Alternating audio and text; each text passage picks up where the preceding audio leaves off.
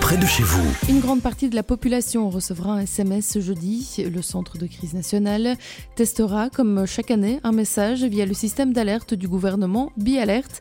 214 communes sont concernées. Elles enverront un message via le numéro 1789.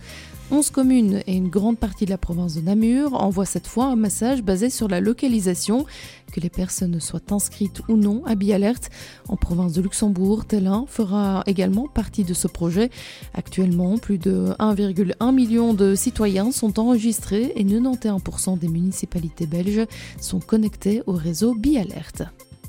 Et puis, sommes-nous à la veille d'un dossier de bavure policière à Namur? Une vidéo d'une intervention fait actuellement le tour des réseaux sociaux. On y voit un chien policier qui semble mordre une personne en état d'arrestation dans le parc Léopold durant de très longues secondes. Les faits remontent au 29 septembre dernier. Quatre policiers apparaissent sur la vidéo et il ne ressort pas clairement qu'ils tentent de contrôler le chien. Le parquet de Namur a demandé d'interpréter la vidéo avec prudence en attendant et d'éclaircir l'affaire. On suit encore et toujours l'affaire Francis Vandy, actuellement en cours aux assises de Namur.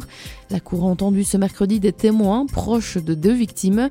Tous unanimes, ils les ont décrits comme des personnes non violentes. Les proches de Francis Vandy ont ensuite témoigné. La fille unique de l'accusé a évoqué une enfance normale avec un père fort investi dans son travail. Selon elle, Francis était toujours droit et prenait la justice. Elle ne comprend pas ce qu'il a pu se passer.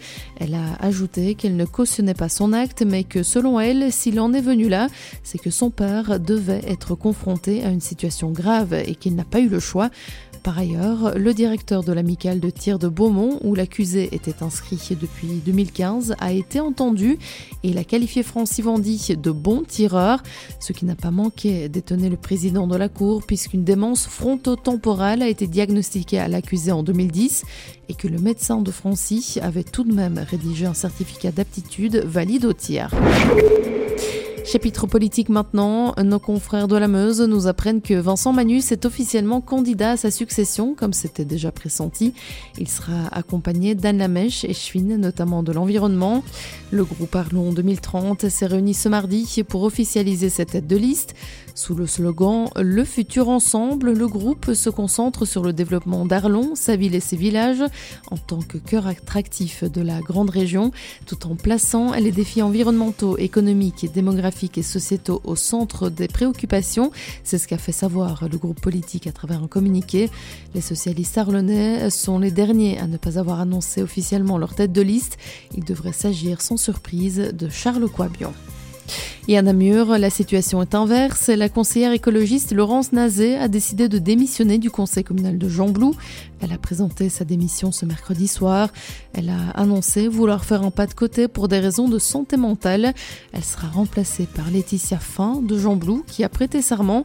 Laurence Nazé souhaite ainsi retrouver un meilleur équilibre entre vie privée et vie professionnelle. Enfin, sachez que ce jeudi se tient le salon Explore Job. Il s'agit d'un salon des métiers en lien avec la sécurité et les secours organisé par la ville de Namur en collaboration avec la Cité des métiers et le Forum. 15 opérateurs et plus de 90 professionnels participeront à cet événement incontournable pour les chercheurs d'emploi ou les personnes qui souhaitent se réorienter sur le plan professionnel. Sur place, il sera possible de découvrir des métiers tels que pompier, maître chien, agent de gardiennage, agent de la paix, ambulancier ou encore les postes à la défense. Cette deuxième édition d'Explore Job se tiendra à partir de 9h ce jeudi et jusqu'à 15h sur la place Saint-Aubin à Namur. L'information régionale en radio. C'est aussi sur mustfm.be.